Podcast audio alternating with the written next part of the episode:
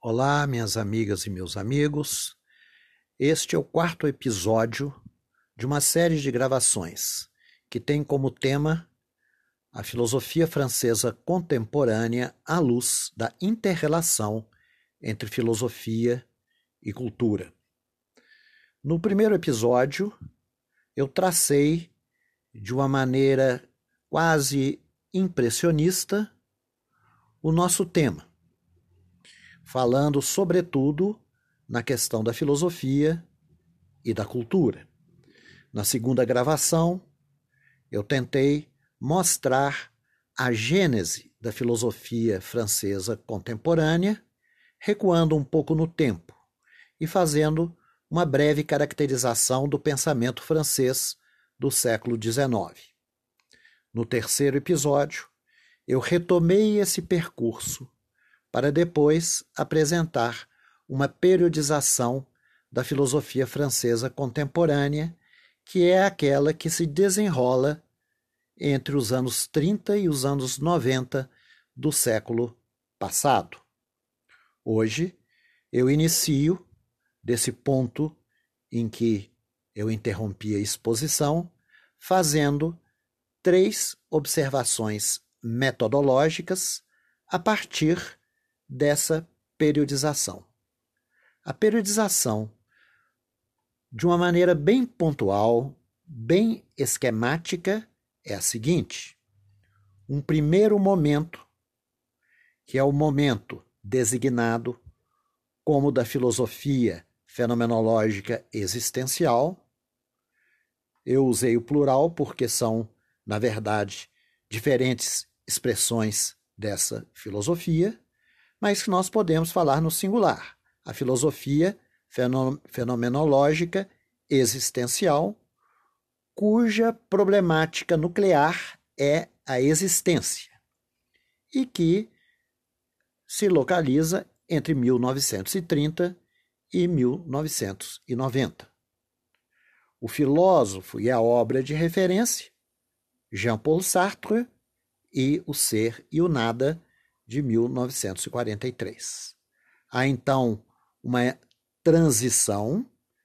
Essa transição é caracterizada pela irrupção das ciências humanas, uma espécie de crítica das ciências humanas à filosofia, uma crítica que vem, sobretudo, da linguística e da etnologia, e a passagem para o segundo momento. O segundo momento é o momento das filosofias da estrutura e da diferença. A problemática nuclear é a problemática da estrutura. Nós poderíamos simplesmente dizer filosofias da diferença, porque a diferença é interna à estrutura. A ideia de estrutura é a ideia de um sistema diferencial, como nós vemos, por exemplo, num dicionário.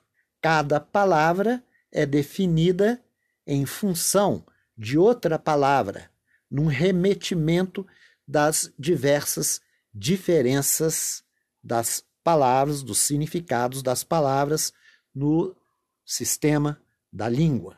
Retornaremos a esse ponto. E o filósofo e a obra de referência, no meio de uma grande criatividade filosófica, é Michel Foucault e As Palavras e as Coisas, de 1966. Há uma nova modificação da paisagem intelectual caracterizada pela irrupção da ética e dos direitos humanos, uma espécie de consciência renovada e urgente da questão dos direitos humanos numa época em que já se inicia o processo de globalização. Portanto, essa ética tem que ter um estatuto de universalidade. É uma ética fundada numa razão universal. E, por outro lado, uma diversificação das ciências e, portanto, um certo pluralismo racional. Portanto, nós vemos aí essa espécie de tensão entre a universalidade como exigência da ética e de pluralidade como emergência das novas ciências, como as neurociências e as ciências cognitivas. Aqui, então, nós estamos mais próximos do nosso momento e, portanto, é mais difícil estabelecer um mapeamento. São vários filósofos que vão reagir diferentemente a essa irrupção. De um lado, a universalidade da ética, de outro lado, a pluralidade das novas ciências. Então, nós temos, por exemplo, no campo, sobretudo, da radicalidade da exigência ética, Emmanuel Levinas. Do ponto de vista da pluralidade da, das ciências, nós temos Alain Badiou e nós temos uma diversidade não é, de filósofos, numa espécie de constelação. Ora, se a problemática nuclear do primeiro momento é a existência, a problemática nuclear do segundo momento é a estrutura e a diferença, a problemática nuclear desse terceiro momento, efervescente e mais próximo de nós, é a da reconstrução da razão. Eu uso o termo reconstrução para estabelecer uma certa tensão em relação à ideia desconstrucionista, a ideia fortemente difundida por Jacques Derrida da desconstrução. Então, uma reconstrução da racionalidade. Ora, essa reconstrução é extremamente difícil e exige uma grande quantidade de mediações. Mediações entre autores, media mediações entre universos filosóficos diferentes, universo alemão, universo francês e universo anglo-saxônico. Ora, o filósofo da mediação por excelência é Paul Ricoeur. Então, os filósofos, o filósofo de referência e a obra de referência é Paul Ricoeur e Tempo e Narrativa, de 1983-85, e o Si Mesmo como um Outro, de 1990. Então, com isso, eu retomei pontualmente, esquematicamente, a periodização do pensamento francês contemporâneo. Agora, as três observações metodológicas. A primeira, nós poderíamos dizer que é a questão da continuidade e descontinuidade. Isso significa o seguinte: toda periodização estabelece certos cortes cronológicos, mas o tempo é contínuo. Na verdade, nós não encontramos estes cortes com a, com a nitidez que as periodizações que têm uma função ordenadora e didática querem dar. Então há uma continuidade no tempo. Então, essa continuidade das ideias atravessa esses cortes cronológicos. Por outro lado, essa continuidade não é uma mera linearidade, não é uma continuidade sólida, é um devir contraditório. Portanto, há uma produção de descontinuidade na continuidade, que nos permite falar de períodos. Então há um jogo de continuidade e descontinuidade, e nós temos que ficar atentos em toda a periodização para esse jogo de continuidade e descontinuidade. O segundo, a segunda questão é a da superfície e da profundidade, que ocorre na chamada história dos efeitos. Ou seja, há, na verdade, uma espécie de efeito de superfície, onde nós podemos estabelecer com nitidez certas filiações. Então, pegar um, uma, vamos tomar aqui um exemplo assim é muito muito claro que não é da filosofia francesa contemporânea, que é a história do marxismo. Ora, Se nós pegarmos, por exemplo, um marxista é, italiano como Gramsci, nós vemos que ele é claramente um herdeiro direto de Marx. Então, nós podemos falar de história do marxismo. Nós podemos falar de história da psicanálise, por exemplo. Melanie Klein é uma discípula, uma herdeira de Freud. Então há um, ele um elemento de filiação que é muito visível na superficialidade da história dos efeitos. Mas existe uma profundidade, que são efeitos inesperados. Esses efeitos inesperados nós encontramos, por exemplo, quando vamos pegar um filósofo é, anterior né, à filosofia francesa contemporânea que eu mencionei, Brunswick. Brunswick, ele é um filósofo esquecido, mas Brunswick, ele foi o orientador de tese de Gaston Bachelard. Gaston Bachelard é o fundador da epistemologia francesa contemporânea e influenciou profundamente, por exemplo, Michel Foucault. Então há uma influência da epistemologia de Bachelard e Michel Foucault. Há uma influência da epistemologia de Bachelard em Louis Althusser. Althusser. E se Bachelard foi influenciado, por sua vez, por Brunswick, então nós podemos dizer que o esquecimento de Brunswick, que aparece como um esquecimento no processo de filiação, na superfície das influências, ele, na verdade, esse esquecimento, ele não é tão drástico assim, porque reaparece a sua presença em autores inesperados. Portanto, existe uma influência profunda. A terceira observação metodológica é que essa influência profunda tem um caráter paradoxal. Ou seja, a rejeição a um pensador, a proclamação, por exemplo, de independência e até mesmo de antagonismo a um pensador, na verdade, é uma forma de recebê-lo e é uma forma de receber a sua influência, de ser marcado por suas ideias. Então, mesmo na crítica, mesmo na rejeição, mesmo na negação, no antagonismo a um pensador anterior, nós temos a presença é, de suas marcas.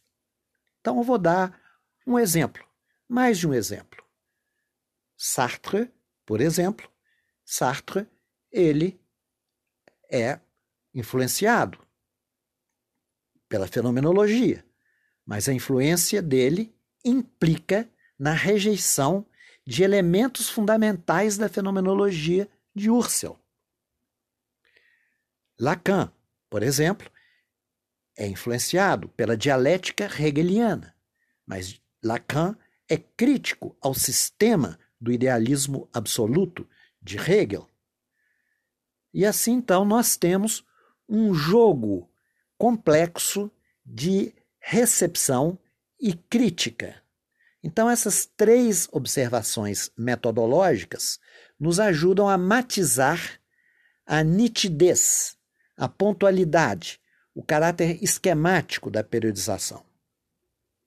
Ou seja, a observação sobre continuidade e descontinuidade, a observação sobre superfície e profundidade e a observação sobre o caráter paradoxal das influências.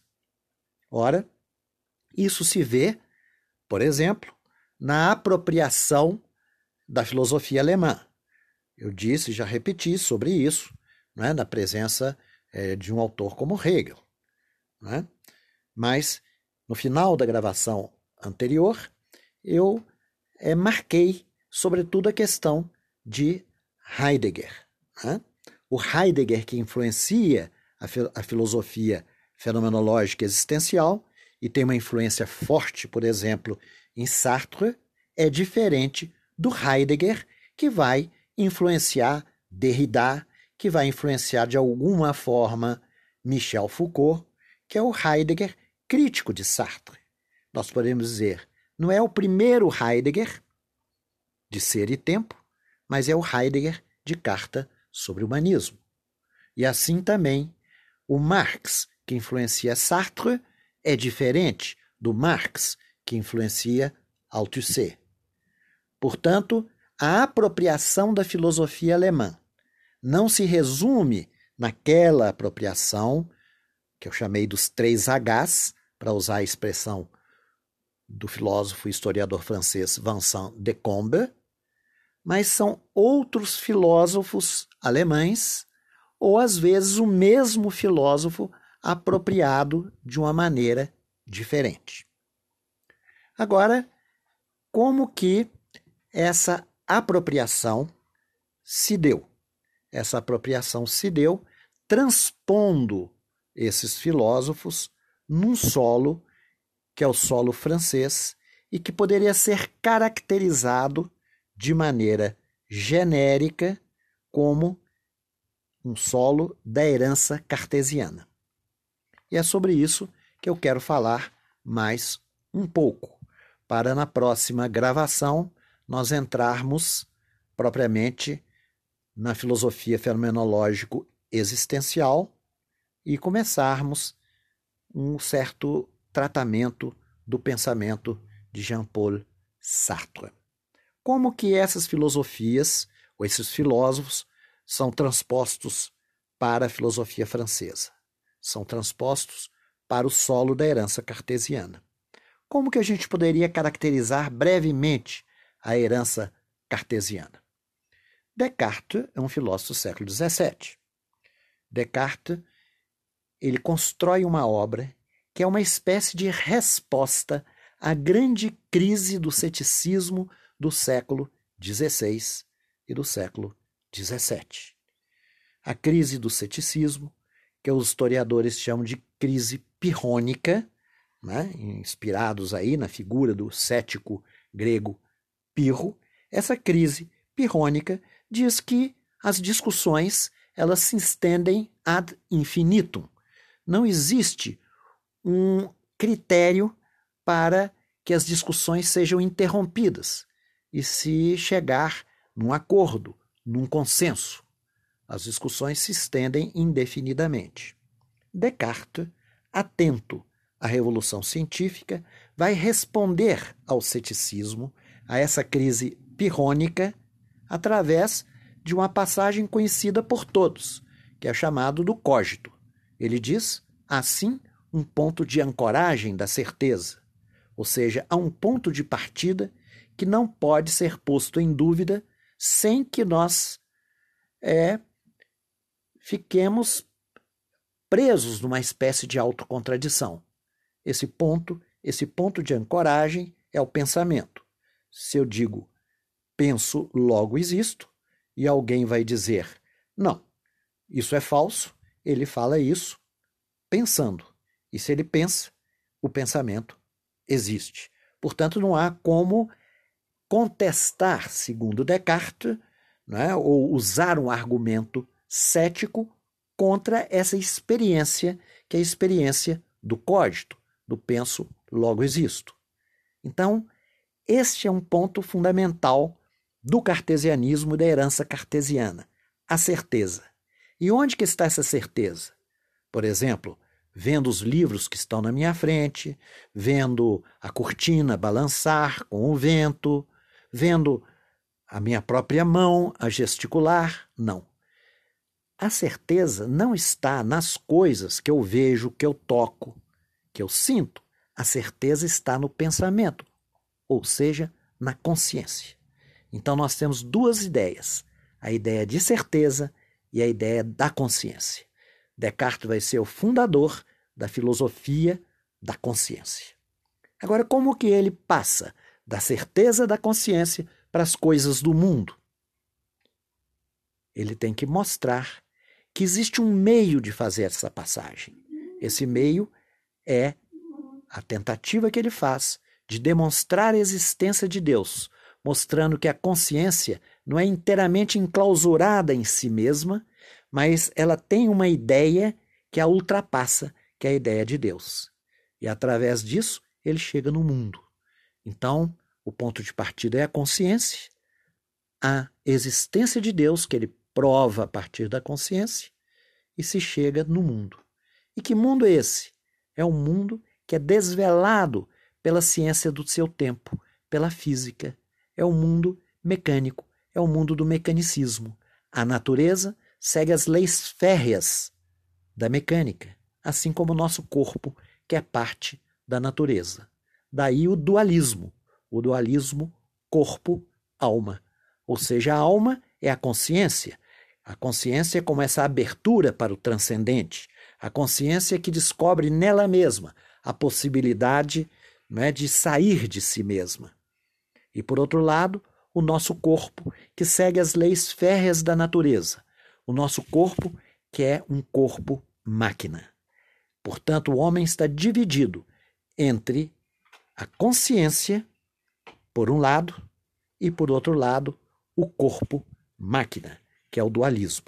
Então, essas são as ideias fundamentais da herança cartesiana: a certeza, a filosofia da consciência, o dualismo entre a consciência e o corpo máquina.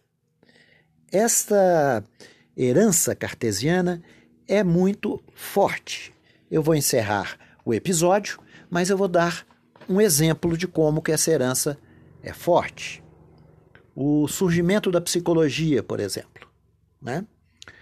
É, a psicologia, a psicologia científica, que nasce no século XIX, para que ela se constitui, se constitua como ciência, ela teria que aplicar os métodos das ciências da natureza na mente.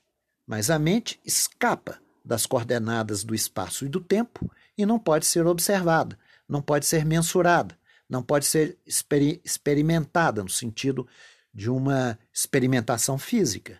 Portanto, a psicologia, que tem como pano de fundo essa herança cartesiana, elimina a mente como seu objeto e vai ficar no impasse. Se elimina a mente, ela tem o corpo, mas o corpo já é objeto de outra ciência, que é a anatomia e a fisiologia, que é objeto da medicina. A genialidade da solução behaviorista é buscar um objeto que não é a mente, porque a mente está interditada, não pode ser objeto de ciência. E o corpo já é objeto de outra ciência. Então, esse objeto, que não é nem a mente nem o corpo, é o comportamento. O behaviorismo, então, busca uma saída para esse impasse proveniente da herança cartesiana. E agora, para encerrar, né, eu posso dizer o seguinte: o que é a filosofia fenomenológica existencial? É uma retomada da filosofia da consciência, é uma retomada do cógito cartesiano que nós vamos ver como que se dá essa retomada. Essa retomada se dá a partir da obra do filósofo alemão Edmund Husserl. E é por isso que existe uma rivalidade entre a filosofia que retoma o cógito, retoma a filosofia da consciência cartesiana e a psicanálise que pretende ser uma ciência do inconsciente, do inconsciente. Isso nos ajuda a compreender né, muitas das polêmicas que existem no campo, por exemplo, das ciências humanas e mais especificamente no campo das ciências psicológicas. No próximo episódio, eu vou explicar em que consiste essa retomada da filosofia da consciência, qual que é a ideia fundamental da fenomenologia, começando então a expor esse período da filosofia fenomenológica existencial para mostrar como que Sartre ele faz essa construção e por que que Sartre tornou-se um inimigo tão encarniçado da psicanálise e por que, no segundo momento, autores próximos da psicanálise tornam-se hostis ao pensamento sartreano. Hoje nós ficamos por aqui nesse episódio, nós encerramos por aqui. Muito obrigado, até breve.